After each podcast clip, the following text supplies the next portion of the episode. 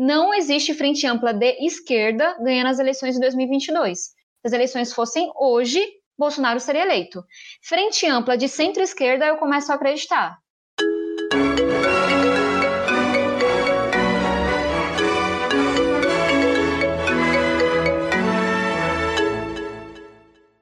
E aí, boa noite, pessoal. Estamos aqui gravando o programa número 24 do Caviarescast, dessa vez gravando numa segunda-feira pós-eleições municipais, né? Foram ontem aí as eleições em alguns municípios tiveram segundo turno. Estamos aqui com amigo Júlia, tá? Bruno, Mia, Marcela, Marcela, Vitor Camejo, Lorena, o pessoal que estava aí já em outros programas participando com a gente, e a nossa convidada de hoje. Dispensa apresentações, porque vocês têm Google também em mãos, mas ela é deputada federal, tá? Foi deputada federal mais votada, foi mais votada da deputada federal em São Paulo, Tabata Amaral. Coloque no YouTube o nome dela, que é mais legal do que no Google, porque vai dar umas coisas bem, bem interessantes vocês assistirem também, vídeos muito legais. Então, é, Tabata? Boa noite, pessoal. Obrigadão pelo convite. Depois eu quero saber de onde veio o nome Caviares, mas posso perguntar depois. E tô animada para essa conversa. Simbora. Eu falei que dispensava apresentações esse início, sabe, Tabata? Mas assim, é legal até te ouvir um pouco também, para que você se apresente melhor e fale da própria formação assim que você teve, você que entrou muito jovem também na política, mas assim, poucas pessoas sabem que a tua formação é astrofísica em governo, né? Então assim, posso começar com uma primeira pergunta aqui, né? Assim, astrofísica e governo, por quê? É, você não sei, tem algum tesão, alguma inclinação por coisas grandes que não pode controlar ou qual é o teu interesse nessas áreas? Por quê? Como tu chegou? Conta pra gente assim, tua formação. Eita, é difícil dar uma resposta curtinha para isso. Mas, resumão, eu, enfim, eu venho da periferia de São Paulo. Eu tive uma grande oportunidade com a Olimpíada Brasileira de Matemática de Escolas Públicas, a UBMEP, quando eu ainda era muito nova, tinha 11 anos. É, isso mudou minha vida para sempre, de um jeito que eu sequer podia imaginar naquele momento. E nos meus primeiros anos assim de formação, eu ganhei uma bolsa em uma escola particular muito boa por causa das Olimpíadas, e eu realmente achava que as Olimpíadas iam mudar o mundo. Assim, sempre muito nerd, é, adorava estudar, adorava ciência, tanto que o primeiro projeto que, que eu criei com alguns amigos e que funciona até hoje é para preparar alunos de escolas públicas para Olimpíadas Científicas. Foi só lá na frente é, que eu vim entender que essa transformação que eu buscava, ela tinha que acontecer na política primeiro. Então, eu me, me aproximei da, das ciências por causa das Olimpíadas, é, me encantei por astrofísica, e eu acho que, assim, eu já dei muita aula de astrofísica, astronomia para gente pequena, assim, de 11, 10, 9 anos, e a galera se encanta. É, é, muito lindo você falar de galáxia, falar de universo, e, e para mim, assim, que vinha da periferia, que vinha da escola pública, eu não sei dizer o que, mas aquilo me encantou. Acho que essa é a melhor palavra. E aí eu participei de competições mundiais, sempre a única mulher nas equipes brasileiras. Uhum. E, e, as Olimpíadas me deram a oportunidade de viajar dentro do Brasil, viajar mundo afora pela primeira vez. E quando eu cheguei na faculdade também com bolsa, eu falei: não, você é astrofísica, porque era isso que tinha conduzido minha vida até ali. Mas aí já tinham se passado alguns anos. É, minha vida já estava muito diferente. Eu fiz faculdade nos Estados Unidos com bolsa completa, mas eu também já tinha perdido muitas pessoas próximas. É, e estava refletindo muito sobre essa nossa desigualdade, que é tão profunda. E aí eu cheguei na faculdade, eu tinha acabado de perder meu pai, que faleceu com, com 39 anos de idade para as drogas, já tinha perdido alguns amigos da minha comunidade, e aí astrofísica já não fazia sentido. Eu ainda amo, sou apaixonada, eu sou a pessoa que está na rua e fala assim, olha, ali está Vênus, está Júpiter, e vou mostrando as constelações. Mas é, eu já estava com muita angústia dentro de mim. Eu tinha que, de alguma forma, me, me confrontar com aquela realidade. E aí eu decidi que eu queria trabalhar com educação. Eu achava que era isso que explicava onde eu estava e onde meus amigos não estavam, e o fato de alguns sequer estarem vivos. E aí, na faculdade, tinha um curso de governo que meio que te permitia estudar educação, políticas públicas. Então, vários caminhos Mas tortos. É tipo ciências Não políticas? é ciência, é ciência ah, política. Tá. É, é, é, que em Harvard não tem o um curso de ciência política, a gente tem o um curso de governo, e aí abre em quatro áreas. Eu fiz política comparativa da América Latina. Então, para dizer que eu fui estudar desigualdade. Então, quais são os fatores políticos, econômicos, sociais que faz com que históricos que faz com que os países da América Latina estejam onde eles estão. Então, uma resposta longa para dizer que zero premeditado, mas me formei em ciência política e astrofísica no final. Não, e, e assim, eu não, eu não falei nada, é, não quis te interromper, mas também é um baita do. Você foi parar em Harvard com bolsa é, super jovem, né? Isso aconteceu total por conta das Olimpíadas, não foi? Das Olimpíadas é, e sua aptidão para física e matemática. Isso aí é incrível, é um baita de um mérito. Que inclusive me deu um gatilho, porque eu fui obrigado a participar dessas Olimpíadas quando eu era moleque. E que, oh, que é, noite horrível. Eu, Foi que eu, eu disse isso de que eu achava que as Olimpíadas iam mudar o mundo. Mas, cara, eu logo entendi que não. E, e aí, até assim, duas provocações em relação ao que vocês dois disseram. Primeiro, um, eu só tô aqui, do fundo do coração, assim, zero demagogia por causa dos meus professores e se conecta até com essa questão das Olimpíadas. No meu caso, a bolsa de estudo não era suficiente. Chegou na metade do ensino médio e eu quase saí da escola, porque eu estava indo para a escola com fome, meu pai estava muito doente já, a gente estava sem dinheiro, ele era cobrador de ônibus, foi afastado por causa da dependência química, a gente sem dinheiro para passagem, e foram meus professores que, assim, bancaram o meu sonho de, cara, tem uma premiação, comprar roupa para eu ir sabe assim, assumiram. Eles não tinham por que fazer isso, assim, não era a regra. Mas eles entenderam que, no meu caso, só a bolsa não era suficiente. Então, mais do que as Olimpíadas, eu fui para Harvard por causa dos meus professores. Professores que bancaram a taxa da prova, que bancaram o meu almoço. E aí, a provocação para o Vitor não ficar bravo comigo, que gosta de, de exatas, eu participei de um vestibular americano que é, é muito melhor do que o nosso, assim, é muito menos quadrado. No Brasil, eu fiz três vestibulares, eu só passei em um. É, e não para dizer assim, nossa, eu sou boa, deveria ter passado, para dizer que, cara, aquele vestibular não comportava o que foi o meu ensino médio, com um pai na dependência química. É, sabe, eu trabalhando desde muito nova. E o vestibular americano comporta isso, assim, não tá buscando só quem decorou matemática, biologia, etc. Uhum. No vestibular americano eu pude contar a minha história. É, eu pude repetir as provas de inglês algumas vezes, porque eu não tirava nem a nota mínima na primeira. É, meus professores puderam contar quem era a Tabata. Então eu, eu zero acho que a gente tem que, enfim, esse modelo de ensino que a gente só valoriza quem teve oportunidade e quem é bom em exatas em algumas áreas. E o vestibular americano não, quer saber se você gosta de dançar, se você tem uma ideia revolucionária para o mundo, sabe? Então, então eu acho enfim. isso muito interessante, até uma maneira da gente repensar essa, esse modo de como a gente afere o conhecimento dos alunos, que é uma coisa que realmente você ignora com completamente as particularidades de cada um, a história de vida de cada um, as aptidões, as inteligências de cada um. É uma parada que realmente tem que ser repensada, porque é uma coisa que, já que a gente está falando aqui com uma, uma pessoa que é membro de um dos poderes constituídos, né, é uma coisa que reflete até na, na nossa vida mais mundana cotidianamente, porque é o mesmo tipo de, de aferição de conhecimento que a gente tem no, no para concurso público, por exemplo. Eu dei uma pesquisada eu sou, eu sou a nerd do grupo em questões legais, tá, Tabata? Avisando. E eu sou das questões ilegais. é. é, eu dei uma pesquisada em algumas alguns PLs que você está assinando também com outros colegas.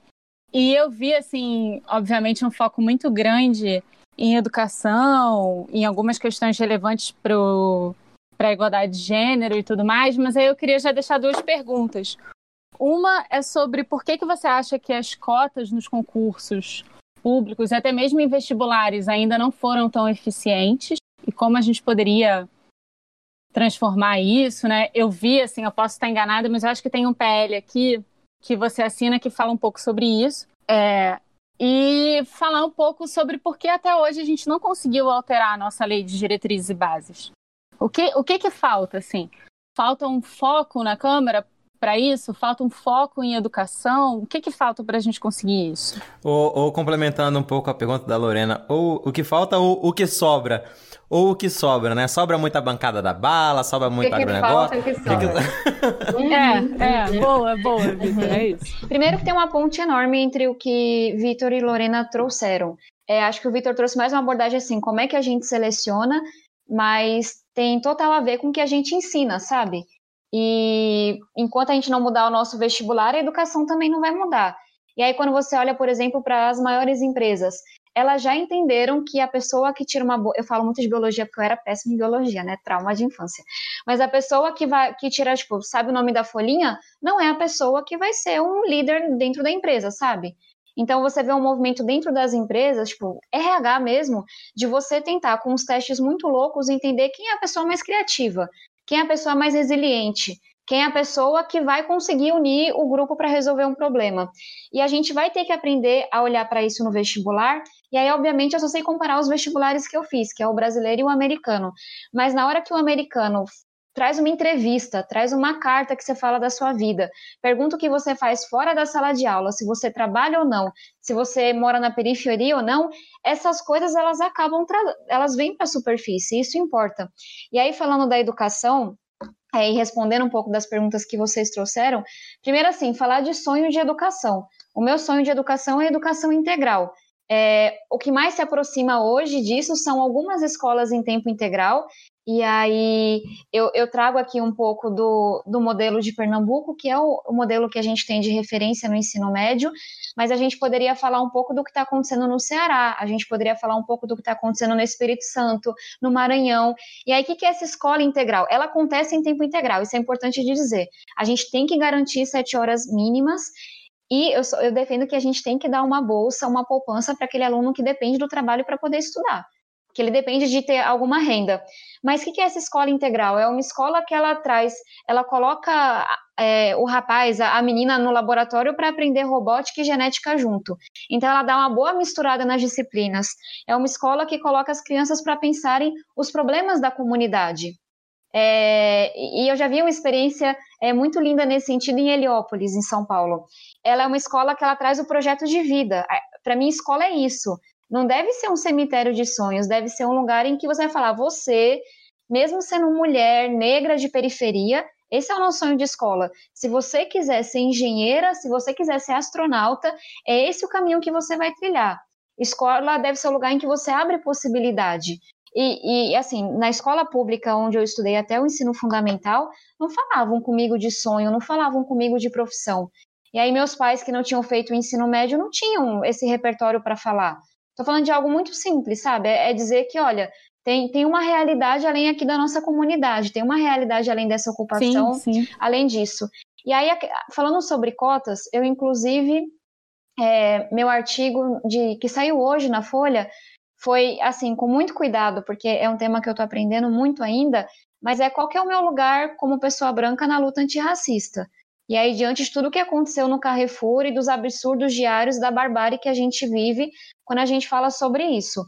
As cotas é, trouxeram sim já conquistas importantes, mas a gente tem que entender que. Sim, são... sim, pra caramba, pra é, caramba. E, e, o projeto que você mencionou, a gente leva a, as cotas. Enfim, a última maldade do Ventralbe foi editar a portaria que tinha incentivos para a presença de indígenas, pessoas com deficiências, negros na pós-graduação. Eu odeio essa gente, odeio, odeio essas ah, pessoas. Pior que tá lá nos Estados Unidos ganhando dinheiro, né? Mas enfim, é. pelo menos não é mais ministro da Educação. A gente se mobilizou. Desculpa, gente, é minha filha chorando. Olha, até falou no nome do Vai Trago, até a criança assim. voltou, essa nova geração vem nossa, quente. Vem publicidade. até meu cachorro Mas... levantou ali, velho. Mas para, assim, estão mencionando algumas coisas, mas a gente apresentou esse projeto e fala que representatividade importa. Entre os autores estavam parlamentares negros, nossa primeira parlamentar indígena, nosso primeiro parlamentar cego, e a gente institucionaliza, não depende mais da vontade do ministro da Educação. E a gente está lutando para aprovar esse projeto com cotas na pós-graduação. E a reflexão que eu trago é: séculos de uma população que foi escravizada, com o fim da escravidão, você não tem nenhuma política de reparação, e a gente tem alguns poucos anos de políticas de cotas. A competição é injusta, sabe? Essa é uma luta que infelizmente vai requerer muito mais urgência e muito mais ações do que o que a gente tem hoje. E tem que aprofundar nas cotas, é, porque elas estão dando resultado, Verdade. mas, sabe, precisamos de, de, muito mais do que isso. Eu, é, eu acho que assim, eu só queria, talvez eu não tenha deixado isso muito bem dito, porque na realidade elas estão dando resultado pra caramba, não à toa a gente vê um, um avanço de mulheres, por exemplo, que é o meu foco de pesquisa né, para o mestrado, mas um avanço de mulheres negras em cargos concursados, né? É, é difícil, porque uhum. esses cargos ainda são os cargos técnicos. Então, assim, você no TRF 2, que é aqui do Rio, tem uma juíza negra. E tem ao todo, acho que 56 juízes. Então, assim, ainda é muito chão, mas tem. Tem resultado, tem muita. Tem um saldo positivo. Mas eu eu fico incomodada porque, na realidade, parece que essa pauta ainda não é levada a sério como deveria ser, entendeu?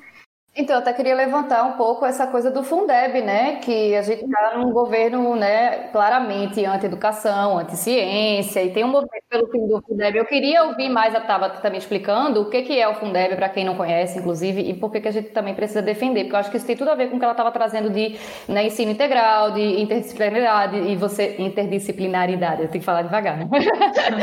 essa, e, essa coisa de, de vida e tudo mais, a educação, né, que é um tema tão caro mas assim, nesse governo, né, que é, enfim, queria ouvir mais mesmo, talvez, não sei se estou é, cortando o que Lorena está pensando, mas... É tipo isso, e se você puder falar em como a PEC, né, do, do teto dos gastos acaba afetando também isso, ou não, se você acha que não afeta isso, enfim. E fazer uma ressalva, por exemplo, porque todas essas esses exemplos de escolas, ao menos no Maranhão eu consigo falar com uma certa propriedade porque estive trabalhando lá, é, dando aula de direito e gênero, né? Que lugar eu poderia dar aula de direito e gênero? Pouquíssimos. É, enfim. Mas as iniciativas não são federais, né? Não, zero. A gente está. Quando a gente fala de educação, o nosso Brasil no âmbito federal está há dois anos à deriva. Não, não, há, não há outra forma de colocar isso. E aí, falando do Fundeb e conectando com o que o Vitor trouxe, é, nossa bancada da educação é muito menor do que a bancada da bala, da Bíblia, do boi. É, é uma bancada aguerrida, mas é uma bancada menor. E aí, até uma reflexão anterior. É, o, o, nosso Brasil não é um país que valoriza a educação, e isso eu sempre tive muito claro na minha vida. Eu tenho esperança que isso mude lá na frente, porque a gente está vendo a primeira geração, e eu faço parte dessa geração, que aos trancos e barrancos, nem sempre com qualidade, mas teve acesso à educação básica. É a primeira vez que mais da metade do contingente daquela geração termina o ensino médio. E assim, eu não consigo é, não acreditar que isso não vai fazer com que as coisas mudem. Mas bora olhar outro dado: mais da metade da população adulta tem algum grau de analfabetismo funcional. É, é uma população que é, desconhece o poder de uma educação de qualidade, porque é a primeira vez. E tá todo mundo na internet. É, tá todo e, mundo. E assim, e esse é o país que mais acredita em fake news, em vários rankings. Por Tudo isso, isso né? está conectado, sabe? Fez algum teste, alguma investigação a respeito assim do próprio presidente a respeito de analfabetismo funcional? Porque assim, os tweets que eu leio, nem precisa de teste. Os filhos dele também. Não precisa de teste, tá na... o resultado tá ali já. Para juntar aqui a gente falar do Fundeb. É isso, assim, o nosso Brasil não valoriza a educação, isso se vê na política. Tem uma geração que lutou por escolas. Meu pai, assim, ele falava: na minha época, a escola pública era coisa de rico, porque ele não pode estudar a gente hoje tem escolas, a gente luta hoje por uma escola transformadora, que te dê alguma chance real na vida, porque a gente sabe que na média não dá. E aí, falando é, da luta pelo Fundeb, foi uma luta de dois anos, porque o MEC se ausentou completamente disso. Mas explica antes o, o Fundeb, vou, Claro, Fundeb é responsável por aproximadamente metade dos recursos da educação básica. É um fundo que foi criado para a gente ter uma equalização maior de financiamento. Então, não ter uma discrepância de um município tendo 10 vezes mais recursos por aluno do que outro município, que era o que a gente tinha. Fundeb vencia, vence esse ano o antigo Fundeb, 31 de dezembro de 2020. A gente vem nessa data se aproximando e o MEC não se mobilizava. E a gente com uma bancada que ainda é minoritária na Câmara. E aí você viu uma, uma mobilização linda da sociedade. Que aí eu falo assim, brincando, que essa geração nova vem quente, sabe? Gente que, que foi para a rua ano passado contra os cortes da educação, que se mobilizou pelo novo Fundeb, e aí mesmo o governo, na derradeira votação, falando para a base não marcar presença para a votação não acontecer, a gente conseguiu colocar o fundo na Constituição, então não depende agora de governo A, B, C ou D.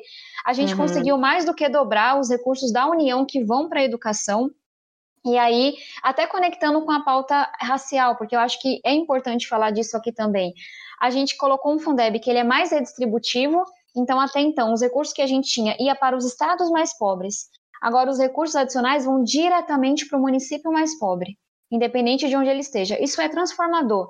Um Fundeb que traz um, um foco muito grande, assim, em termos de recursos financeiros na primeira infância e aí a parte que eu tenho, é, assim, um puto orgulho do fundo do coração, porque é algo técnico que as pessoas geralmente não se importam, mas que a gente conseguiu. É, foi uma emenda que eu apresentei, muito motivada pelo que eu tinha estudado durante a faculdade, e a gente conseguiu um recurso de 2,5% a mais, então é um recurso adicional, que ele vai ser usado para incentivar a equidade da qualidade. O que, que é isso? O Fundeb, ele equaliza o tanto de dinheiro que as redes têm mas uhum. não tem nada nele que faça com que isso se transforme em os meninos estão aprendendo a ler e escrever uhum. automaticamente. E aí eu sempre faço essa provocação. Eu, eu quero sim mais recursos, mas eu quero no final do dia, sabe, oportunidade de vida. Eu quero essas crianças aprendendo a ler e escrever na idade certa. E não o que a gente tem hoje de de jovens que chegam no ensino médio sem saber escrever. Isso você condena uma pessoa com isso. E aí a gente conseguiu esse recurso extra, que é para mexer no bolso do prefeito, assim, falando de uma forma muito aberta. Para você poder receber esse recurso, o prefeito vai ter que tomar. Eu falo de prefeito porque são quase 6 mil municípios. Ou a prefeita vai ter que tomar decisão dura. Uma delas que a gente colocou no texto é, e aí, uma outra coisa para explicar: o Fundeb está na Constituição. A gente está lutando para é, aprovar o projeto que regulamenta, que esmiuça o que está na Constituição.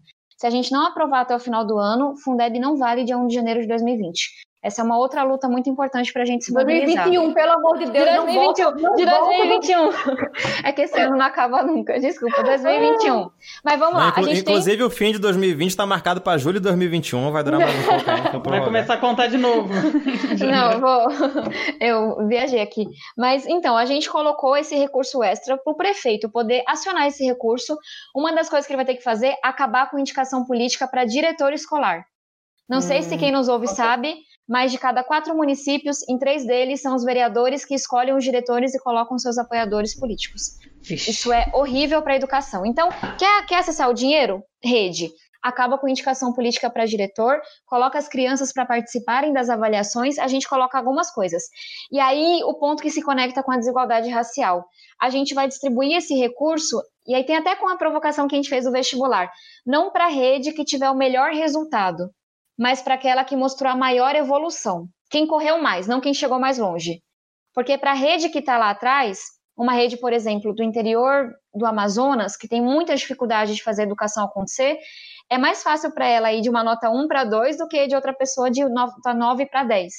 Então a gente vai premiar, por assim dizer, quem correu mais, e aí tem algumas coisinhas na fórmula que é muitas redes elas aumentam o resultado aumentando a desigualdade dentro da rede.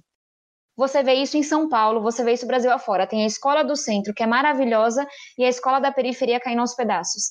A rede que fizer isso vai se dar mal na fórmula. Porque na fórmula, quem reduzir a distância entre a melhor e a escola com pior desempenho vai ganhar mais pontos, por assim dizer.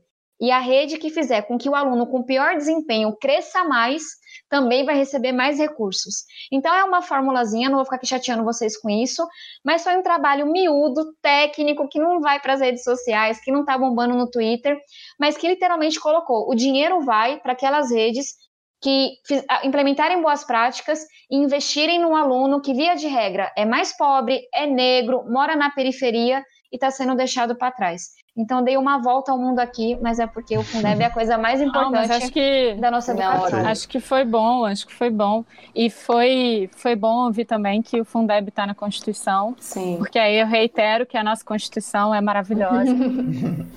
é, eu, queria, eu queria dar um salto, na verdade, para é, uma questão é, em relação a as eleições que a gente teve agora, que para mim aconteceu muito claramente duas coisas que é, a primeira coisa que tá claro para mim é que tipo todo mundo que o Bolsonaro apoiou, né, naquele tweet famoso dele, perdeu, né? Não, como é que era? Não Live miss... Não, era de, é, como que era propaganda live eleitoral gratuita, alguma coisa assim que ele fazia.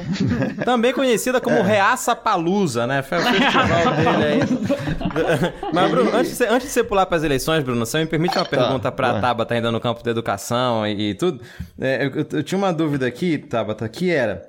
É, você falou muito que você, o grande objetivo que você tem para a escola é que ela seja um lugar fomentador de sonhos, né? Que os alunos consigam enxergar suas potencialidades e consigam aspirar a coisas, finalmente. Mas é, para você, como é que funciona essa saída do ambiente escolar para o mercado de trabalho? Assim, na tua visão, que estruturas ainda impedem um acesso mais democrático dessas crianças que você formou lá atrás para que elas ingressem com uma qualidade num mercado de trabalho? É a gente dar conta do passado e do futuro ao mesmo tempo. O que, que eu quero dizer com isso? Metade dos alunos chegam no ensino fundamental no terceiro ano sem saber ler e escrever. Isso, se fosse um filho de uma família rica, seria o maior absurdo do planeta.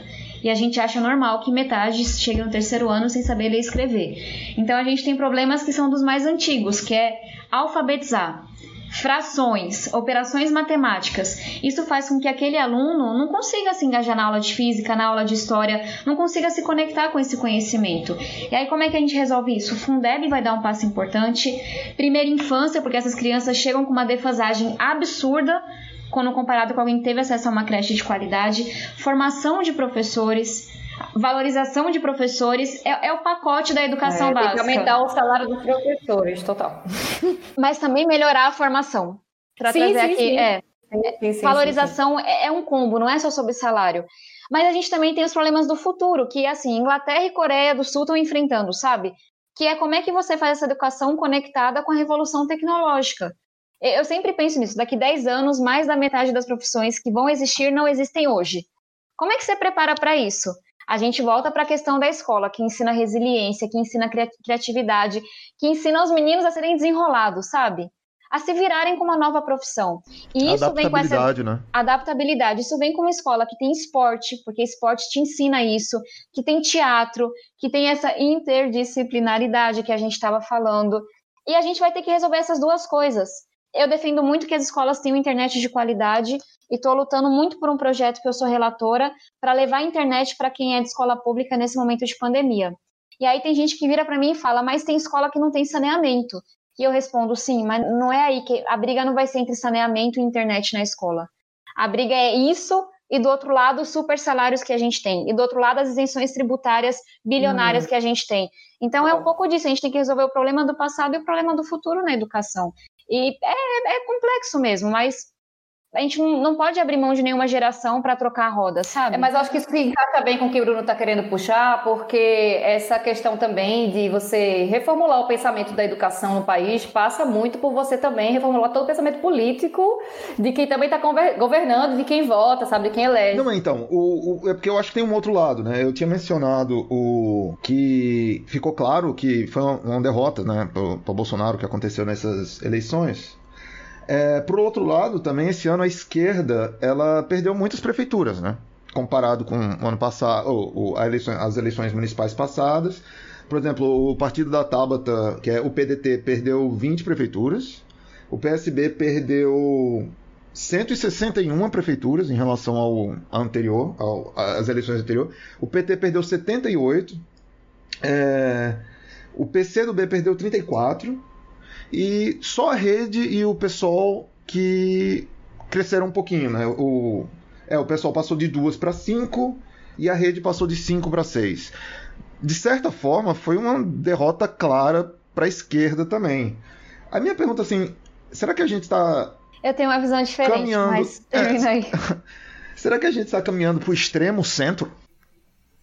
É, vamos lá. Estamos vivendo duas... uma era em que o MDB gargalha. Gente, é... assim, qualquer coisa que eu diga aqui pode estar completamente errada daqui uma semana. As eleições foram ontem, e aí eu vou me arriscar de falar um monte de besteira 24 horas depois das eleições. Mas para mim são duas coisas que aconteceram. Uma coisa assim, mais assim, viajando, filosófica. Qual, qual é a minha interpretação do que aconteceu em, começando em 2013? A população foi à rua dizendo: Isso não me representa, não quero mais vocês, não tenho ideia do que eu quero. Era gente pedindo educação, gente pedindo saúde, gente pedindo pelo que a Copa do Mundo não fosse no Brasil, mas era muito forte de essa política não me representa. E aí as pessoas não sabiam o que elas queriam no lugar. Tanto é que você elege uma pessoa que é, assim, para mim, o maior representante da, da velha política. Eu não gosto muito desse termo, não, mas da má política. É o cara que faz rachadinha, é a corrupção miúda, é a corrupção grande. Você elege essa pessoa por quê? Não porque ele representava a nova política, mas porque ele falou que ia colocar o sistema para baixo, sabe? Não ao establishment. E as pessoas não queriam o establishment. E aí tem uma pessoa que vem e Sem fala. saber o que era o establishment. É, exato, porque a gente não tem. Essa, uma população que não tem formação política nenhuma. Eu defendo formação política nas escolas. Ensinar a Uhum. Constituição, o que faz um vereador. Mas, enfim, se elege uma pessoa que era, ó, vamos jogar para cima e ver o que que dá. Aí a população viu que jogar para cima e ver o que dá é muito perigoso. As pessoas morrem por causa disso. A floresta queima por causa disso. E aí Uhum. tem, tem até um estudo recente do Ibope que falou que a gente ia ver uma volta nessas eleições. Eu acho que nessa previsão eles estavam certos para coisa que é mais previsível, sabe? Apo- Apostaram assim no joga pra cima e vê o que dá, deu errado. Aí vamos voltar para as coisas mais previsíveis. Então, essa é uma camada, essa é uma explicação. Mas já digo por que eu acho que a, que a esquerda não, não perdeu de todo. Mas tem uma segunda camada, que aí é matemática, que é o fim das coligações. Essa foi a primeira eleição municipal que os partidos não puderam todos se juntar para eleger seus vereadores, para eleger seus prefeitos. E aí, isso naturalmente era esperado matematicamente, faz com que os partidos com muito fundo eleitoral, que são os partidos do centro, é, não o centro ideológico, um pouco de centro ideológico, mas muito de centro fisiológico mesmo, tenham mais força. Então, eu, eu acho que é uma mistura das duas coisas, de me parece, isso seria excelente que a gente está saindo dessa polarização tão acirrada. Contraposição de ideias é excelente. O Brasil precisa de uma esquerda forte, de uma direita forte. Não precisamos de uma direita autoritária. Isso aqui a gente pode dispensar para o sucesso da democracia. Me parece que a gente está caminhando acha que é, é otimismo puro, assim, é, é- é desejo. Mas, enfim, quero eu que os ventos estejam assoprando, seja nos Estados Unidos ou aqui, para diminuição da polarização. Mas tem esse fator que é da regra do jogo. Você proibir os partidos menores de se juntarem. Ganhou aqueles que tinham, que eram maiores, que tinham muito fundo eleitoral, que é esse centro. Por que, que é, eu não diria tão categoricamente que foi, enfim, que, que as esquerdas perderam, etc. Poxa, é, eu sou muito crítica ao PSOL e, e deixo isso muito claro, especialmente pela questão do diálogo. Mas eu votei é, em Boulos e Erundina e acho que eles fizeram uma campanha muito bonita. Não dá para dizer que a esquerda se acabou com, com os 40% que, que a gente viu em São Paulo, que é uma cidade mais conservadora, sabe? Em vários sentidos.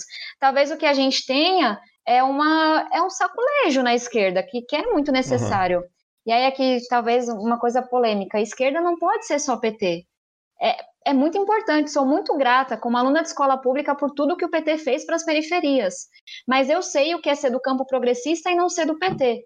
Eu sei o que é toda hora te jogarem para a direita, eu sei o que é toda hora te chamarem de fascista, só porque você não é eles. Isso acontece com todo mundo do campo democrático que não está aliado ao PT. Então eu acho que o PT é fundamental para a democracia. Mas é importante que a gente tenha outras forças no campo democrático. E do caramba que a gente tenha o bolo chegando no segundo turno com 40%. Do caramba que a gente tenha outras pessoas do campo A progressista Manuela. se elegendo. A Manuela, que também fez uma campanha belíssima. Então, assim, só essa provocação, sabe? PT é super importante. Sou zero de achar que eles. é, acho que na, no mecanismo, eu concordo que os extremos se parecem muito. Eu sei o que é enfrentar fake news dos dois lados. É pesado e é sujo do mesmo jeito. Mas não dá para dizer que um é espelho do outro, porque um entregou um Brasil democrático, o outro ameaça a nossa democracia. Agora, eu acho que é excelente que a gente tenha partidos e lideranças questionando o PT na esquerda. É bom para o próprio PT. Eu queria complementar o que a Tabata falou, dizendo que, né, nem quem ganhou, ganhou, nem que perdeu, todo mundo vai perdeu ganhar, nessa todo mundo vai perder. Né? Todo mundo vai. Mas é isso, tem vitória política e tem vitória eleitoral. Sim, e aí eu queria entrar aí numa pergunta, assim, já que você falou de campanha, dessa má política e tal, teve muita fake news, aí trazendo o nome de Manu, teve muita fake news, teve muita, é, teve várias campanhas misóginas e sexistas, muitas mulheres so- sofrem, sofreram nessa eleição, e sofrem durante campanha eleitoral por, só por serem mulheres, né? E sofrem muito é, ataques sexistas, é, duvidam da capacidade da mulher, inclusive mulheres que são mães e tal. É, como que você vê? Você acha que a gente pode endurecer essas regras do jogo para essas mulheres não sofrerem tanto? Como, como agir durante essas campanhas sexistas sendo mulher? Assim, é, existe? Uh, tem como frear isso? Tem. E aí, outra coisa que. Rapidinho. Não, pode falar. É só porque aproveitando que você falou assim, ah, que a gente jogou pro alto, né? E acabou dando o mais do mesmo. Só que o mais do mesmo no Brasil são homens brancos héteros, que é a maioria da nossa bancada. E que também é a maioria dos prefeitos eleitos. Então, assim, eu acho que quando a gente também fala de, de fake news e fala de como como Steve Bannon fez escola aqui fazendo campanha eleitoral, a gente também tem que entrar no fator determinante que é como essas fake news afetam mais campanhas de mulheres do que campanhas de homens. Porque, assim, é, tem uma galera estudando. Tem até um, um, acho que um colega nosso que fala, que estuda um pouco sobre isso e que sempre fala da guerra semiótica. Em todo todo podcast a gente vai começar a botar até uma vinheta já para quando falar em semiótica já vai entrar essa é. vinheta. Mas eu acho que, assim, se a gente parar para pensar, é, o fato de sermos uma sociedade patriarcal, o fato de sermos uma sociedade machista, talvez a, a gente tenha como resultado, até no campo progressista, lideranças quase, em sua maioria, homens brancos e supostamente héteros. Então, assim, até que ponto a gente também consegue ir, né? Até que ponto a gente vai se a gente está sempre tendo essas mesmas lideranças, que são homens, brancos, ah. Eu posso fazer o complemento do complemento do complemento da pergunta? Pode. Caraca, coitado, eu esquecer tá, tá, a primeira tá. pergunta. É, não, é a mesma. Tá, eu vou anotar, É a mesma. É, a Lorena falou uma coisa muito importante agora, que é tipo assim, fake news é sempre uma merda, mas eu acho que de fato acaba atingindo mais as candidatas mulheres. E um exemplo disso para mim foi o que aconteceu é, com Eduardo Paes e com é, a Marília em Recife. Quando eles tiveram basicamente o mesmo panfleto divulgado sobre os dois, o mesmo panfleto, tanto que tanto que o João falou, o João Campos falou que não partiu da campanha dele, né? Foi mas a questão é que o mesmo panfleto só mudava a foto, basicamente, em que era tipo a foto do Paz e, a, e, e da Marília, e aí tinha assim: é, aborto, ideologia de gênero, sei lá, associando um monte de coisa, é comunismo, associando um monte de coisa. A tinha Marília, liberação da maconha, acho que tinha é, uma liberação assim das Você drogas. recebe um panfleto E- desse, eu viro fã dessa pessoa. Engraçado que. E o Pois pai, é, o Bruno só falou coisa boa até agora. Foi, pô, tô esperando uma coisa ruim. Exato. Pra mim seria um panfleto positivo. Mas então, o. Aí, É. Só que o Paz. Isso teve impacto zero, né? Essa, essa fake news teve impacto zero na campanha dele. Ele continuou crescendo e a Marília perdeu. Né? Teve. Eu acredito que teve algum impacto, porque foi uma coisa que. é, eu, eu acho que acaba atingindo mais as mulheres. Aí Eu, eu só queria ilustrar o exemplo, porque eu acho que é importante ser, ser dito e pode falar, tá? Pode Sim. responder essa mega pergunta. Não, tá? beleza. Pessoal, eu fiz uma listinha aqui, mas vamos lá. Primeira coisa, é... só uma correção, Lorena. O que eu quis dizer não é que a gente jogou pro ar e deu mesmo. As pessoas, tipo, jogaram pro ar, que é tipo assim, sabe, ligar o botão do foda-se, vamos votar no Bolsonaro. Não foi com o meu voto, mas foi de mais da metade da população. E deu pior do que o que tava, entendeu? Acho que é importante a gente dizer isso. Eu, eu sempre, eu, eu sou muito assim, chata com isso com os meus colegas, de dizer, não, Bolsonaro não é igual ao PSDB, não é igual ao DEM. A gente precisa de uma, é, de uma direita democrática. Pra dizer que eu acho que assim, jogou pro ar e ficou pior, ficou muito pior. E as pessoas perceberam isso. E uma provocação que eu sempre faço é em relação a isso de, sei lá, é, homens brancos mais velhos que estão no campo progressista. É, óbvio, aqui tem, você tem mil assuntos, eu vou tentar passar por eles muito rapidamente. Mas para mim, o que eu enfrentei, enfrento com o PDT, com as lideranças do PDT, depois do voto na reforma da Previdência, é muito disso. É, eu me lembro exatamente do processo da campanha do Ciro falando da importância da reforma da Previdência, de eu discutindo os dados com ele e dele me ligando no dia da votação para dizer: eu sei que você tem razão. Eu concordo com você, mas política não é assim e eu estou dizendo que é para você votar desse jeito. Se ele não fosse um homem branco mais velho e eu não fosse uma mulher jovem que estava chegando na política por si só, eu tenho certeza que ele não teria falado comigo daquele jeito. E quando a gente tem um terço da bancada votando de acordo com o que o partido apresentou na campanha, sem o partido ter fechado questão formalmente, e o partido inteiro, a máquina de ódio se vira contra mim e contra mais ninguém no partido, a gente tem mais um exemplo disso. Quando eu sou xingada todos os dias de fascista é a coisa mais linda que eu vejo nas redes sociais, de puta, vadia, vendida. Quando dizem que eu sou financiada por Deus e o mundo, da esquerda à direita, que tem um homem por trás, é, é disso que a gente está falando. E aí, quando eu falo que as eleições me da, trazem um pouco de esperança, o resultado ainda é duro, mas eu nunca vi tanta gente da periferia se candidatando. Eu nunca vi tanta, tanta mulher, tanta mulher trans, tanto negro se candidatando. E, de novo, isso muda, é, demora, mas isso muda as coisas, porque eu quero gente debatendo a desigualdade comigo, olhando do outro lado da desigualdade, não o servidor público, não a pessoa que Claro, tem uma vida muito dura, mas que vai olhar do outro lado e vai dizer: tem uma diarista, tem um cobrador de ônibus, tem um pedreiro. Meu voto foi pensando neles. As lutas que eu travei da reforma da Previdência foi pensando neles. Eles não estão organizados, eles de fato não dão votos. Mas eu fiz uma escolha, eu estou muito tranquila com a minha escolha. Então, para dizer que é, esse chacoalhão na esquerda é importante pra caramba.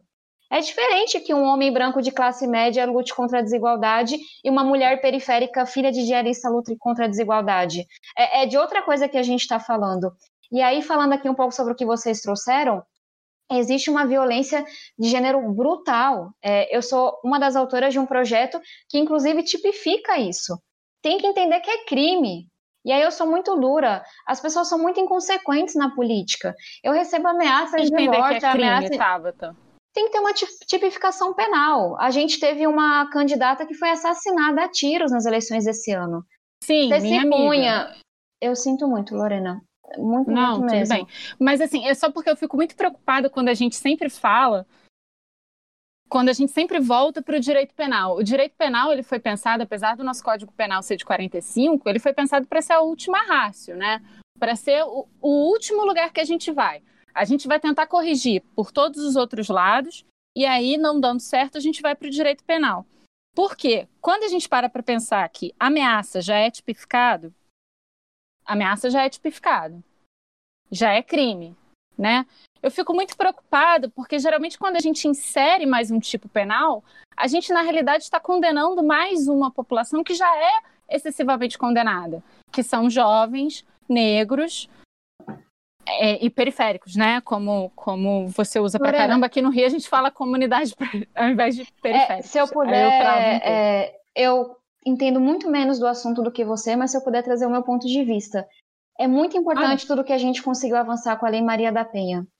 É, quando a gente coloca isso aqui é crime por isso, isso e isso, desse jeito, há toda uma conscientização, há toda uma mudança das polícias, enfim, de, sabe? Mas a Lei Maria da Penha tem vários artigos que falam exatamente de educação, de medidas socioeducativas. É, exatamente, e eu sou autora de vários projetos que falam sobre mulheres na política, com cotas, é, com inclusão nos partidos, com democracia interna, com financiamento igualitário para os candidatos.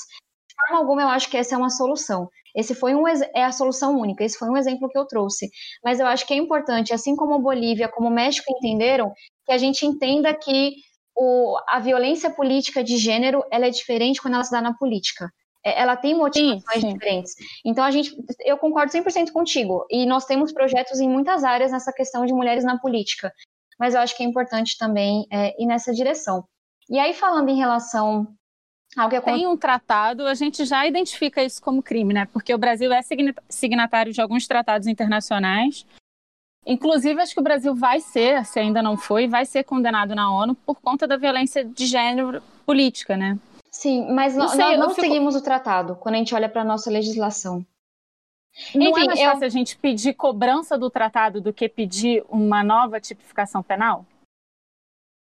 Eu tenho o entendimento de que não de que tem. E, e quando eu olho para a América Latina, quem mais evoluiu nesse sentido foi México e Bolívia. E os dois adotaram esse caminho. E eu acho que você trazer a questão das cotas no parlamento, que eu defendo, com a tipificação, é, com uma proposta de uma reforma dentro dos partidos, vai nos ajudar a avançar mais rápido. Mas eu só. Sim, não, nisso, nisso eu acho que eu entendo e, e consigo mas se você Consigo, topar, sim, eu, eu, posso te mandar o projeto e a gente é, Manda debate. sim, manda sim, super quero. É, super quero. E aqui avançando, pessoal, assim, sendo muito sincera, é, é muito difícil falar da eleição que aconteceu em Recife de forma imparcial. Então, vejam isso dessa forma. Eu sou companheira de um dos candidatos, eu vivi a eleição, claro. então Sim. tudo que eu disser é sob essa ótica. É... Eu vou aproveitar que você está falando disso, que eu também queria fazer uma pergunta um pouco nesse sentido, falando como alguém daqui que estava uhum. aqui e acompanhou, mas assim, não sei se alguém está na fila também para falar alguma coisa, se você quer complementar, mas eu posso incluir, assim, porque a gente está falando um pouco em em algo de nova e velha política, que eu sei que você não gosta de, de pensar nesses termos, né? Talvez boa e má, mas eu sei que você dá exemplos maravilhosos de como a esquerda também está se fortalecendo de alguma forma à medida que você percebe que mais candidatas, enfim, periféricas ou negras e candidatos, enfim, mais pessoas nesse sentido têm tido mais participação política, de certa forma sim, em certo grau sim, é massa isso.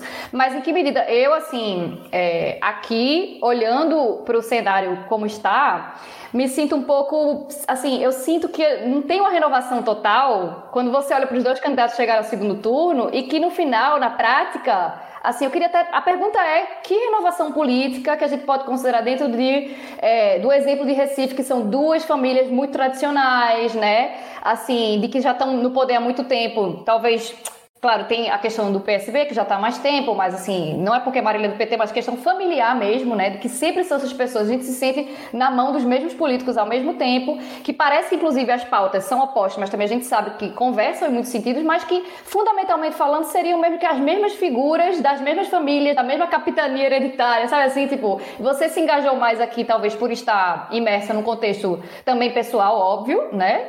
Mas assim, como é que você fez essa leitura como alguém também que chegou de São Paulo e, e, e ficou mais imersa nesse âmbito? Como é que é isso para tu, assim? Como é que você sente é, a questão da renovação política nesse sentido? Várias assim, provocações. Sabe? Primeiro, eu devo e espero ser sempre comprar, é, cobrada pelo que acontece na política em São Paulo.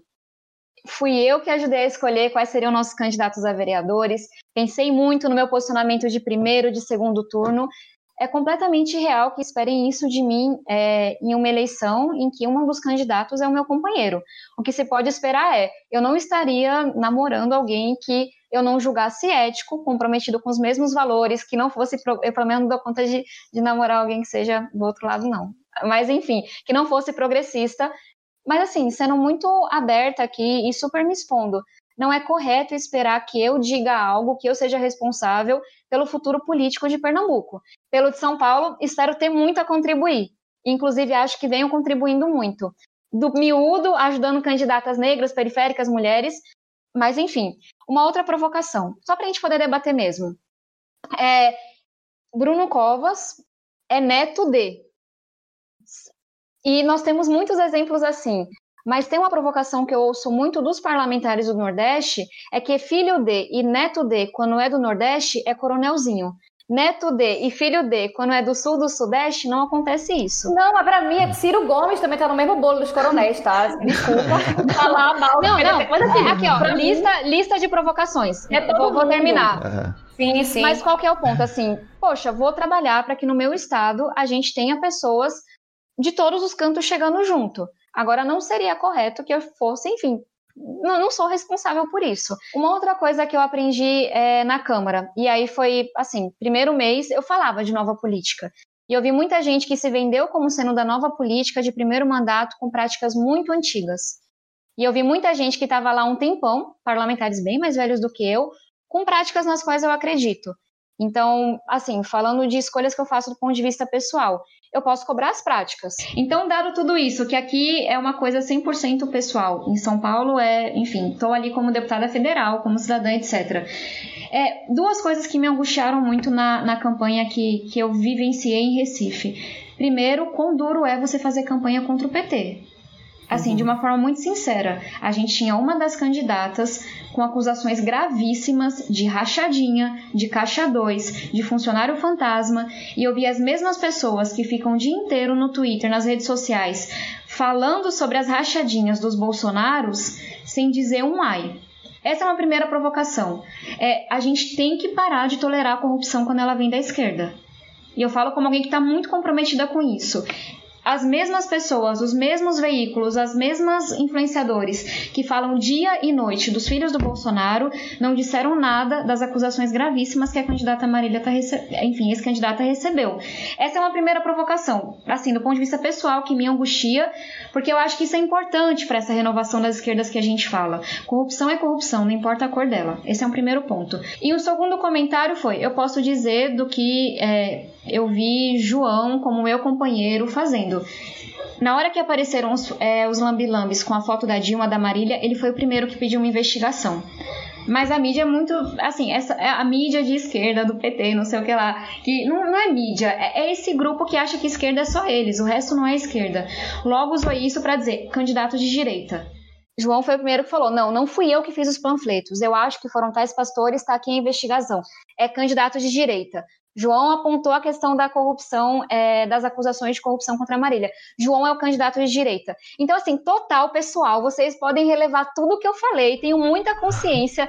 Não, assim, não estou aqui falando como um cientista política, deputado ou o que for, uhum, uhum. mas para além dessa questão da corrupção, qual foi a minha angústia? É muito duro fazer campanha contra o PT.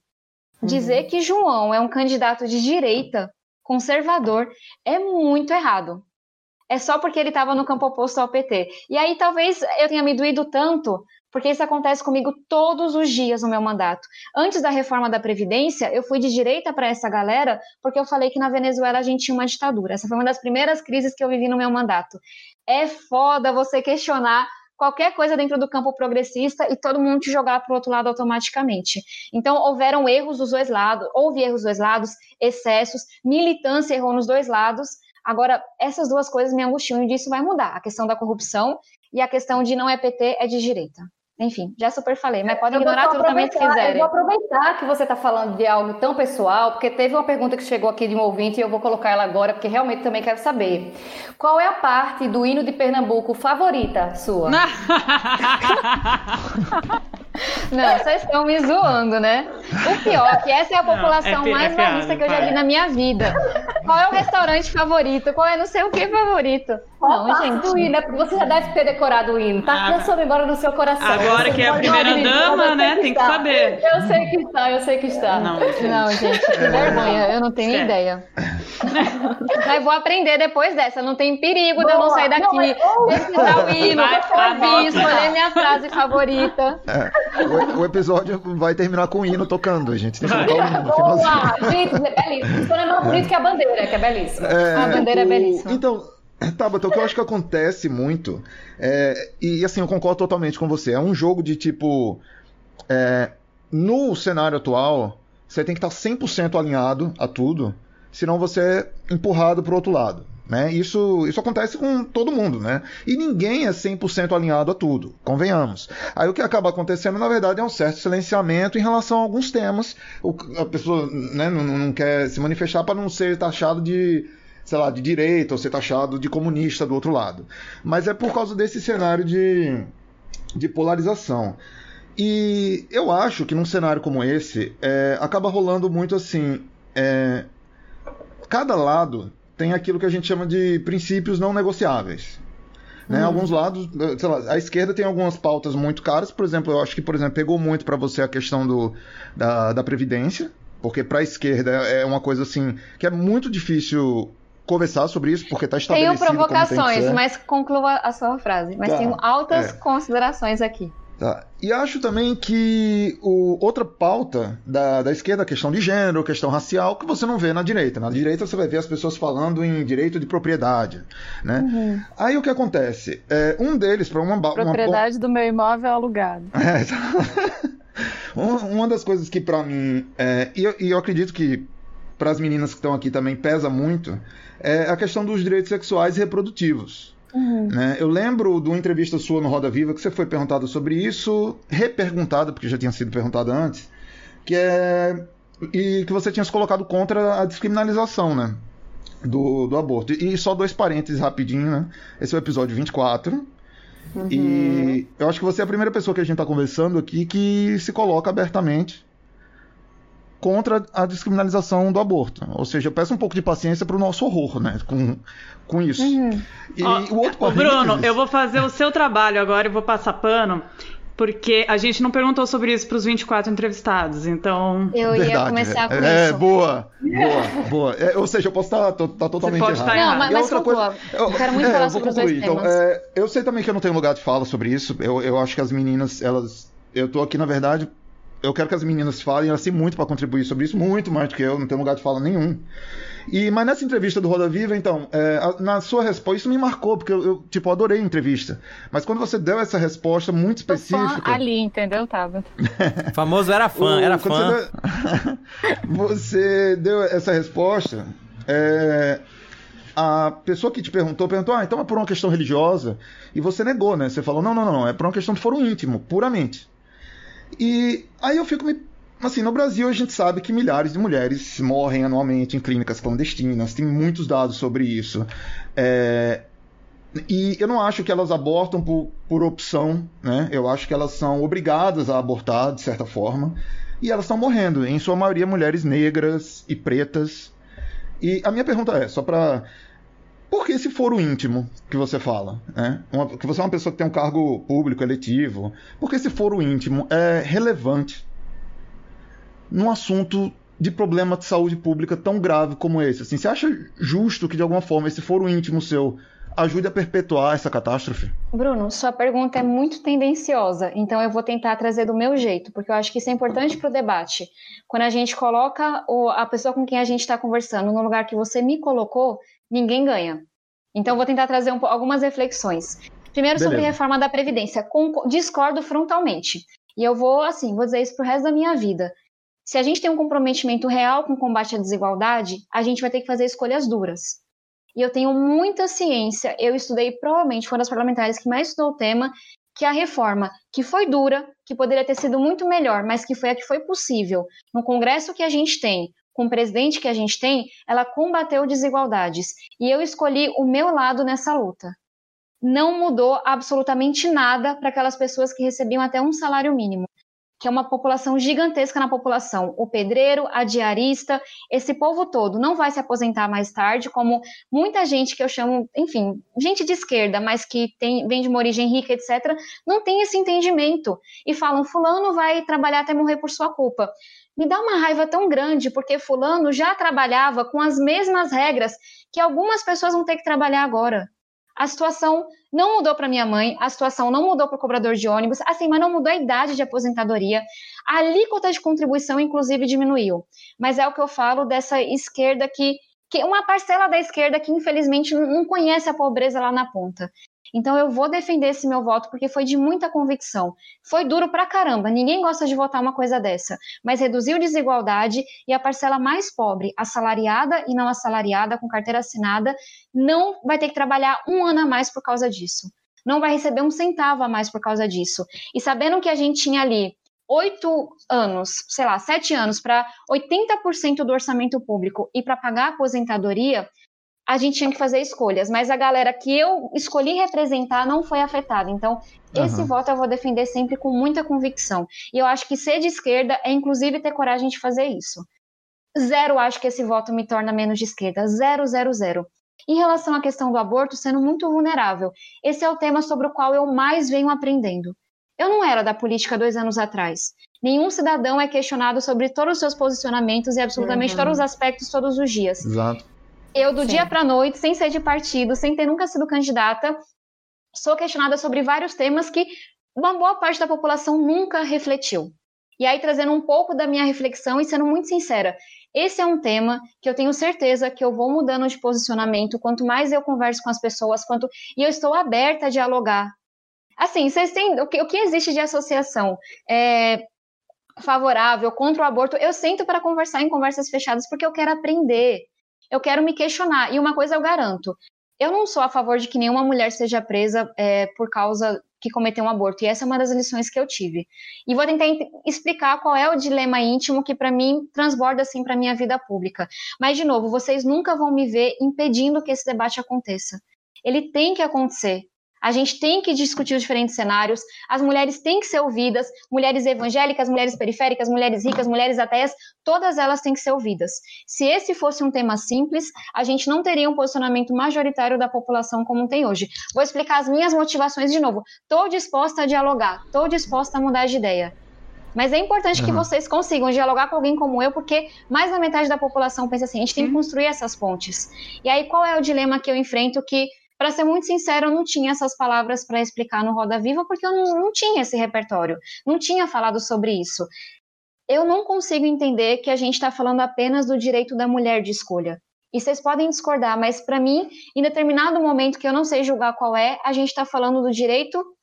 Enfim, sei que usar o termo aqui é super complexo, mas de, de um feto, de um bebê, de uma vida versus o direito daquela mulher. Eu tenho total consciência dos dados que mostram que as mulheres pobres, que as mulheres negras, morrem porque cometer, fizeram o aborto, optaram por esse caminho, e a gente sabe que não é uma escolha simples, que não é uma escolha é, fácil de ser feita. Agora, quando eu me questiono sobre, sobre o aborto, eu pergunto, poxa, tudo bem, há cenários em que a sociedade escolheu, e, e, eu vou defender isso, que quando a mulher é estuprada, é o direito de escolha da mulher que prevalece. Quando a mulher está em risco, é o direito de escolha da mulher que prevalece. Mas e quando a gente fala, por exemplo, da gestação de uma pessoa com deficiência? Tem estudos que eu já foi trazido por grupos que são contra o, o, aborto, por exemplo, que mostram que você tem um índice muito alto de aborto quando você é uma gravidez de uma criança com síndrome de Down. De novo, eu acho, não acho que a gente debate política pública trazendo o exemplo da Maria, da, da Isabel, de não sei quem, não. Mas estou trazendo para dizer que eu sinto muito, eu sou uma pessoa que seguia pelas suas convicções. Hoje eu não consigo dizer, porque eu não acredito nisso, que em todos os casos a gente vai resolver pelo direito de escolha da mulher. E, e de novo, estou conversando muito, é, eu topo mudar de ideia, eu acho que a gente tem que debater. Mas é importante a gente ouvir quem pessoalmente, sabe, porque, poxa, é, é, também é convicção pessoal que me faz ser contra a redução da maioridade penal. Se, mesmo se tivesse um estudo, não tem, mas dizendo que isso melhoraria a segurança na rua eu seria contra. O lugar de criança, sabe, não é na prisão.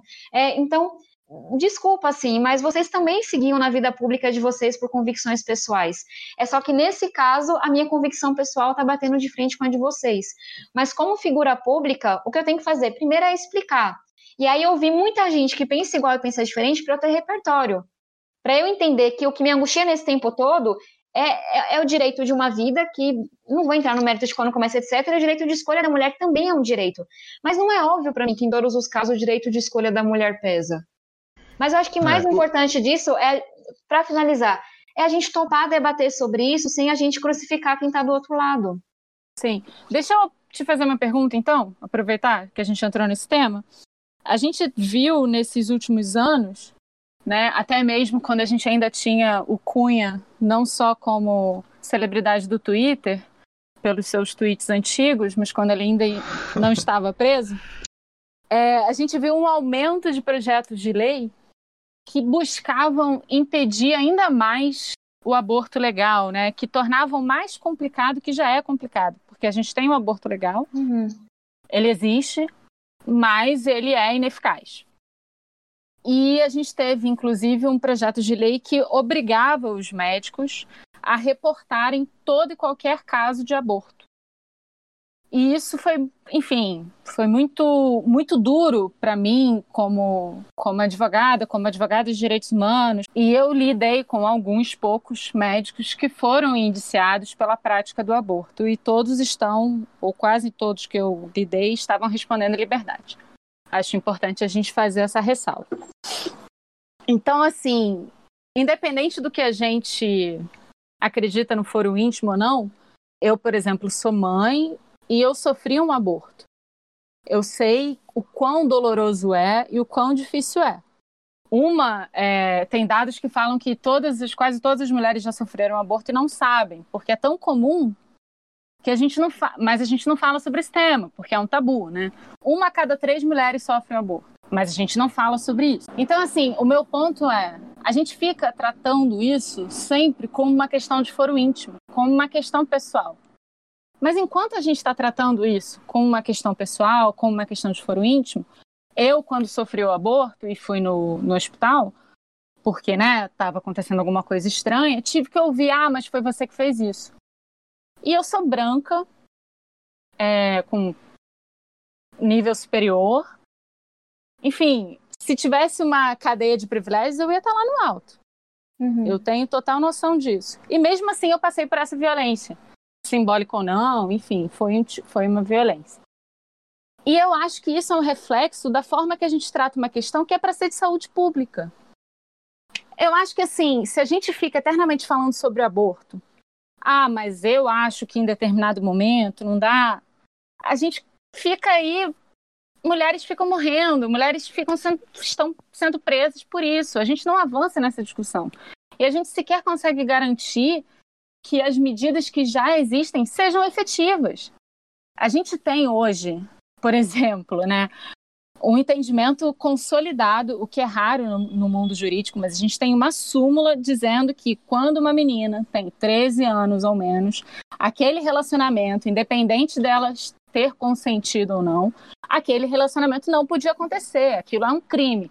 E mesmo assim, a gente esbarra lá no fim quando essa menina precisa fazer um aborto, né? A gente não avança nessa discussão. A gente não evolui nisso porque a gente está sempre tratando ela como se fosse algo do, do foro Lorena, íntimo. se eu puder é, trazer aqui uma resposta, primeiro, eu sou completamente contrário todos os retrocessos que a gente vem vendo no último ano, e eu queria ressaltar que esse é um tema, inclusive, frente ao Ministério da Saúde, que vem unindo 90% da bancada feminina. A gente não está quieta, silenciosa diante do que está acontecendo, não. O que eu falei, e assim, eu sou eu sou 100% com as minhas eu sei que não. Inclusive, eu acompanhei os seus votos e, enfim, eu sei que não. Não, eu esqueci de comentar não, isso. Não, mas assim, para dizer que, pelo amor de Deus, não, não é da boca para fora, não. Não vamos tolerar retrocessos mesmo. Mas trazendo uma questão. Eu concordo contigo que é um absurdo o que aconteceu com a menina, que nós vimos nacionalmente, que inclusive é, fez o aborto em Recife. Eu sei que é um absurdo como essas mulheres são acolhidas, mas eu não acho que é apenas uma questão da gente passar uma lei. A gente tem que abrir esse diálogo. A gente tem uma maioria da população, assim, que se posiciona contrariamente a isso. A gente tem pessoas que matam ou morrem por isso. A gente tem que dialogar com essas pessoas. Pode Sim, parecer... mas eu nem entro nesse mérito, Tabata. Eu queria, na realidade, que a lei que já existe fosse efetiva. Eu, eu acho que, assim, quando a gente fala de aborto, eu sempre volto para essa questão, porque, na realidade, para mim, não adianta nada a gente discutir descriminalização do aborto quando a gente sequer consegue garantir o aborto legal e seguro. Concordo 100% contigo. É, a gente tem que lutar para que a lei seja aplicada e tem que punir quem não cumprir a lei. Você não, assim, não espere qualquer coisa menos do que isso de mim. Agora, eu acho que a gente tem que entender também que a gente tem que falar desse assunto mais com as pessoas. Eu discordo hum, quando claro. você diz que ah, não, não pode ser tratado como uma questão de foro íntimo. Porque é porque, para muita gente, é uma questão muito forte, muito pessoal, que você vai ver gente que, mesmo talvez, se você aumentar a pena, vai falar, não vou. Porque as pessoas não debateram sobre isso. Não estou passando a mão na cabeça, não. Estou defendendo que, se não fez, tem que ser punido. Tem que fiscalizar, tem que ir atrás mesmo. Mas eu estou dizendo que por que, que a gente tem tanta dificuldade de dialogar? É um tema super espinhoso. Vocês acham que eu estou confortável de falar sobre isso? É o tema que eu menos gosto de falar. Porque é o tema em que eu mais tenho a aprender, em que é uma puta exposição, é difícil pra caramba. Você só apanha falando sobre isso. Mas eu, eu topo falar. Assim, eu vou até mandar a listinha das associações com as quais eu já conversei com a minha equipe, assim, dos dois lados. Tem que uhum. falar, minha gente, porque se a gente topar fazer essa, esse debate num programa de televisão, por exemplo, em que você não diga que quem está do outro lado é o demônio ou o salvador, é, essa é a questão que mais me colocam como demônio. E eu falo, eu, eu posso estar muito errada, mas assim, bora dialogar, sabe? Então, tal, não, não sei como é que resolve isso. A gente tem tabu com menstruação. Quantas meninas que não perdem as aulas por causa disso? Mas eu acho que falar mais, falar de outros jeitos, falar fazendo ponte, não construindo muro, eu acho que vai ajudar com que alguém como eu entenda assim de cara, é, é uma violência contra a minha convicção pessoal, vou trabalhar para melhorar isso, mas não importa, eu entendo tanto os argumentos do outro lado que eu vou sempre defender que a lei seja executada. Eu acho que a gente consegue chegar nesse nível, pelo menos. Mas, de novo, eu não acho que a gente chega nesse nível negando, falando assim, é um absurdo você defender isso porque é uma convicção pessoal. É pelo contrário, assim, Vamos entender a convicção pessoal de todo mundo, para a gente entender que todo mundo aqui é ser humano, todo mundo aqui está bem intencionado e que na hora de aplicar a lei, foda-se a sua convicção pessoal, a gente vai aplicar a lei, a gente consegue fazer isso com outros temas. Na verdade, eu queria, eu queria concluir que eu acho que assim, o, esse assunto, a tua fala, é muito importante isso que você falou sobre o diálogo, porque o com o diálogo vem a educação, e, e junta com tudo isso que a gente falou até agora, que é a misoginia, a, a, os homens brancos ricos no poder e a, a falta de educação de base que a gente tem. Que tudo isso resulta em essa ascensão, é, e vou colocar na conta também da bancada cristã, né, que todo esse fundamentalismo acaba trazendo para questões que a pessoa ela nem dialoga. A pessoa ela não tem mais, ela não pode mais trazer, ah, é, eu acho que eu sou a favor do aborto, eu abortaria, porque existe uma questão moral e uma questão é, religiosa em cima dela falando, não, a partir da concepção já existe vida aí, você não pode abortar, né? Então essa questão do aborto, ela é espinhosa porque ela une tudo isso. E eu acho que a tua resposta é uma das melhores no, nesse sentido, a gente tem que falar, tem que ter o diálogo para as pessoas poderem ter suas escolhas e a lei, a lei tem que amparar que elas possam ter suas escolhas, esse que é o mais importante que possa ser uma escolha pessoal. É, questão evangélica no Brasil. A gente está num cenário em que a gente está tendo um crescimento assombroso da população evangélica nos próximos anos. A gente vai ter uma população, acho que de quase 30% chegando na, na, na eleição próxima de 2022, de pessoas que se dizem evangélicas no Brasil. Qual a estratégia para você, enquanto mulher de esquerda? Uh, me perdoem os companheiros do PCB, mas eu... tipo assim, tava, tava uma mulher Boulos, de esquerda. Eu não sou uma é, mulher de esquerda. Mas aí, esses homens que adoram dizer o que eu sou e o que eu não sou. É, é lindo. Vamos tá, lá. Vamos lá. É, não, não, tô te posicionando aqui como você se Sim. posicionou, né? Obviamente, que enquanto mulher de esquerda. que é. Que estratégias que você acha que são viáveis e boas para dialogar com a população evangélica dentro de uma perspectiva progressista de esquerda?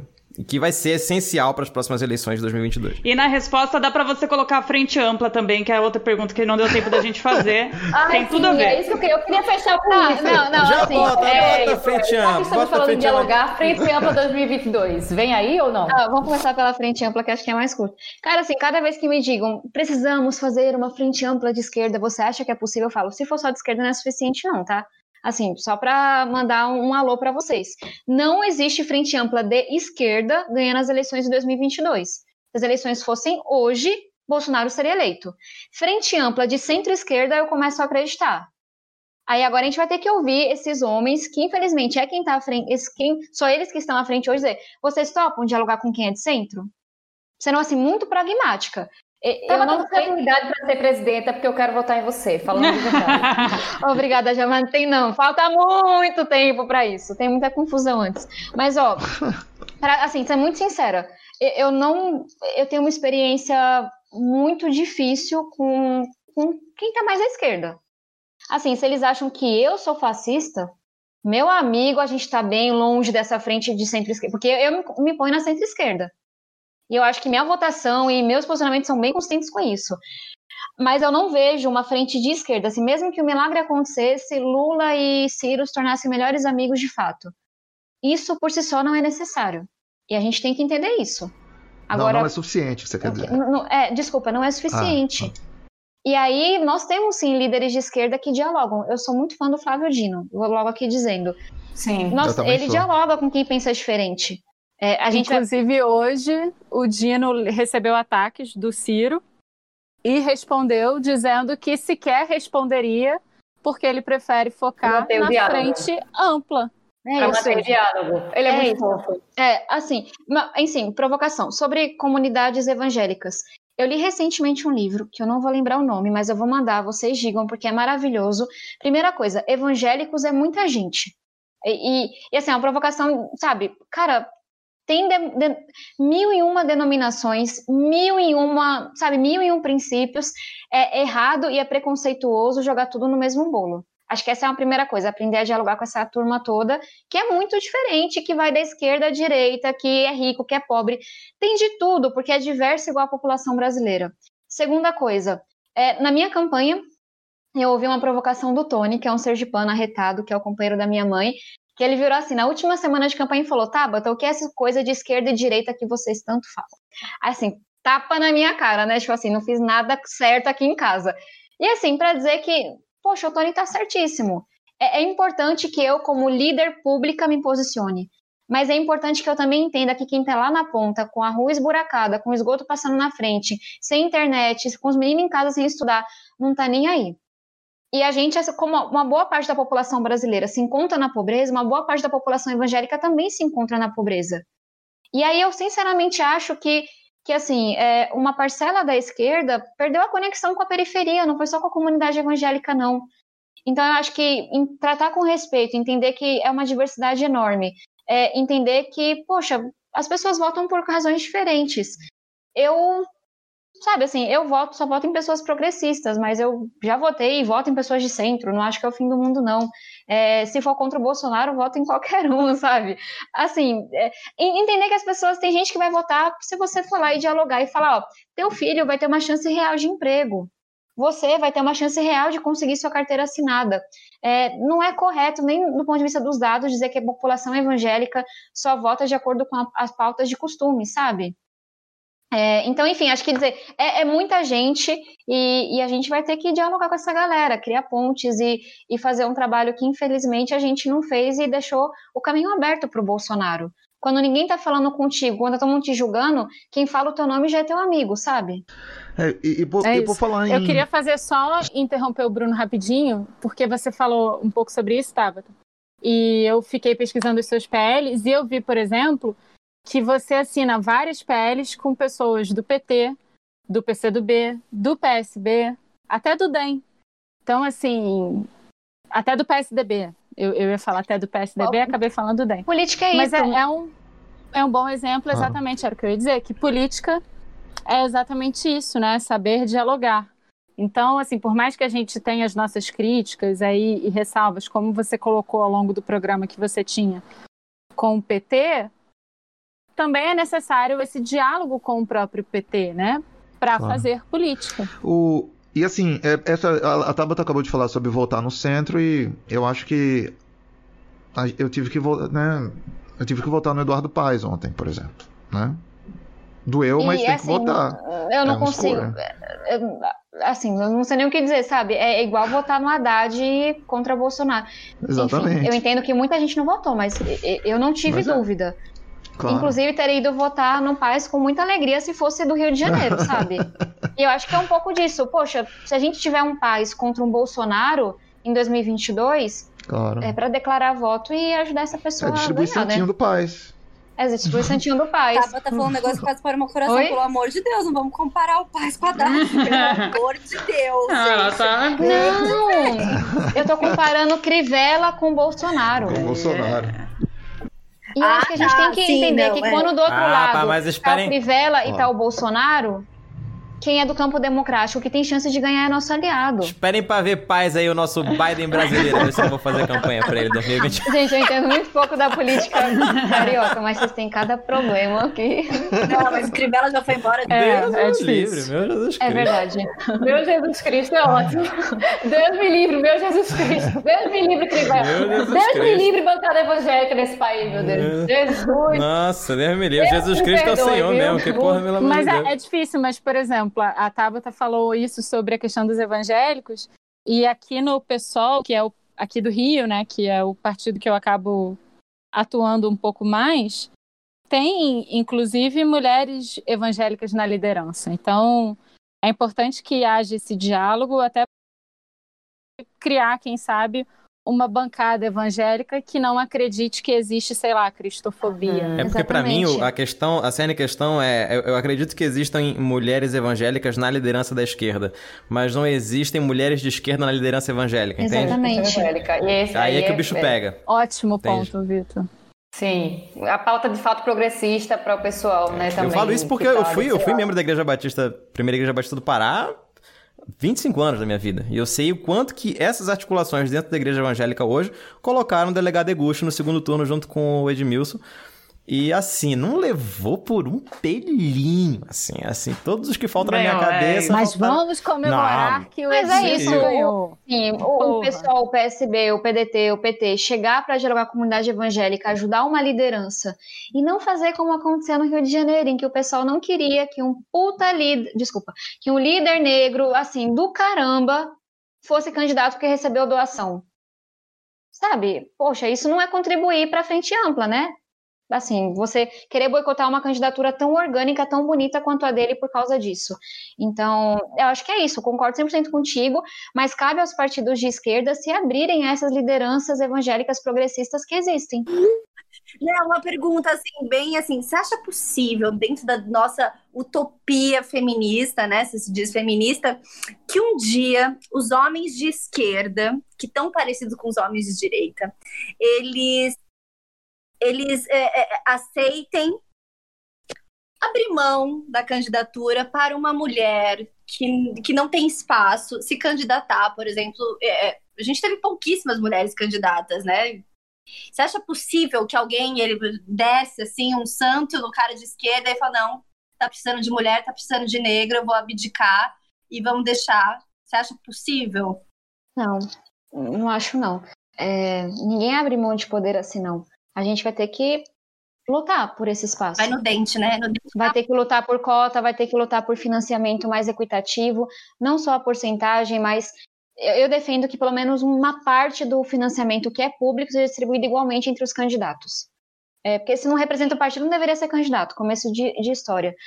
Não acho, não, talvez esteja sendo pessimista, mas. É, e assim, o machismo na política é a coisa mais suprapartidária desse nosso Brasilzão que Deus já fez. Você acha que o machismo está é, numa ninguém... frente ampla, então? Olha ele aí, hein? Tá há séculos numa frente ampla, unida. Não, Sabendo Marcela, não ser polarizado. Que... Agora, eu acredito em mulheres dando a mão umas às outras para a gente ocupar esse lugar. E eu tenho muitos exemplos da bancada feminina disso. Mas homem, abrindo espaço, não acredito, não. Acredito em homem que é aliado da luta, que vai votar o nosso projeto lá que a gente está apresentando de cotas no parlamento. Mas a gente vai ter que conquistar esse espaço.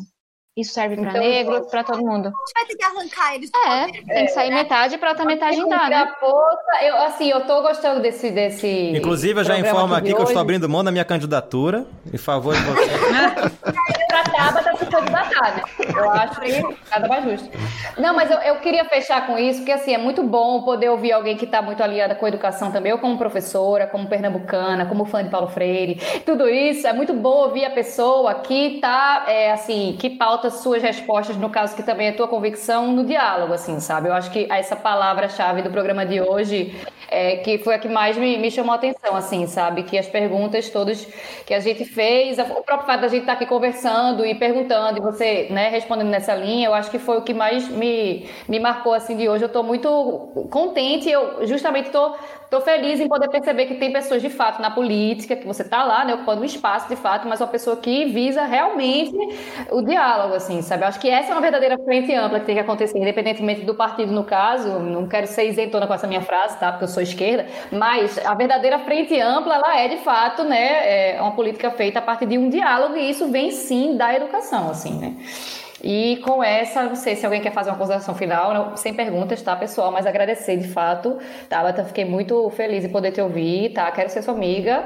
E é isso. Quando, passo, gente, passo quando pra você gente vier depois. a Recife, é, mais vezes, vamos pra praia, vamos comer caranguejo. eu, eu topo, Júlia. Por favor, me apresente o hino pernambucano, que eu tô com uma culpa tão. Vou pesquisar, vai, vou vai aprender. Agora. Fala, fala, agora com alguém aí que tá perto de você, que você tá em Recife. Fala, bota o hino pra tocar, é muito bonito, tá? Você vai se comover. Aprender a Mas, gente, assim, é, brincadeiras à parte foi muito gostoso. Eu, eu acho que a gente discorda. Assim, se a população fosse forçada a se posicionar como eu sou, ninguém ia ter amigo, não. Se fosse depender de concordar é, com tudo de todo mundo. Mas é bom a gente poder falar das coisas de uma forma leve. Não quer dizer que não é sério. Não quer dizer que não tem comprometimento. Só não precisa ser, sabe, duro, ofensivo. E a gente vai aprendendo, vai um mudando um pouquinho como o outro. Aprendeu, Bruno? Aprendeu, Bruno? Bichinho do Bruno. Ele foi tão tranquilo hoje. Foi, foi tranquilo foi. hoje. É pelo porque eu vi os outros programas. Aqui é o Discord. A gente grava no Discord por algum motivo. Júlia, a. a Obrigada, Mas tá, brigadão, tá. pessoal, mesmo. Júlia, o hino de Pernambuco é aquele que fala. Como é? Essa noite sairei e vou beber com meus amigos. É essa? É? Sim. É, tá bom. Exatamente. É o CD de Malama ao Caos de Chico Sainz, Nação Zumbi. É o hino de Pernambuco. Boa. Esse é o melhor hino, no caso. Então, pessoal, esse foi o programa 24 e se vocês quiserem ouvir os outros, né, 23 programas que eu recomendo muito, são maravilhosos. entrem aí no Anchor, né? Coloquem Caviarescast. Nas redes também, Twitter, Caviarescast, Instagram, Caviarescast. E tem também o Telegram, né, onde você pode mandar suas perguntinhas, conversar, saber antes também, né, quem será o convidado e tudo mais. Obrigada e desculpa se eu falei muito ou se eu pareci um pouco mais incisiva, eu sou assim mesmo, mas eu sou amor da cabeça aos pés. Não, gente, eu adorei. Beijinho, Lorena. um beijão pra vocês, foi um Tá, prazer mesmo. Ô, tá, muito Tchau. obrigado, viu? Tchau, Muito obrigada. Tchau. Tchau. Tchau, gente, grata.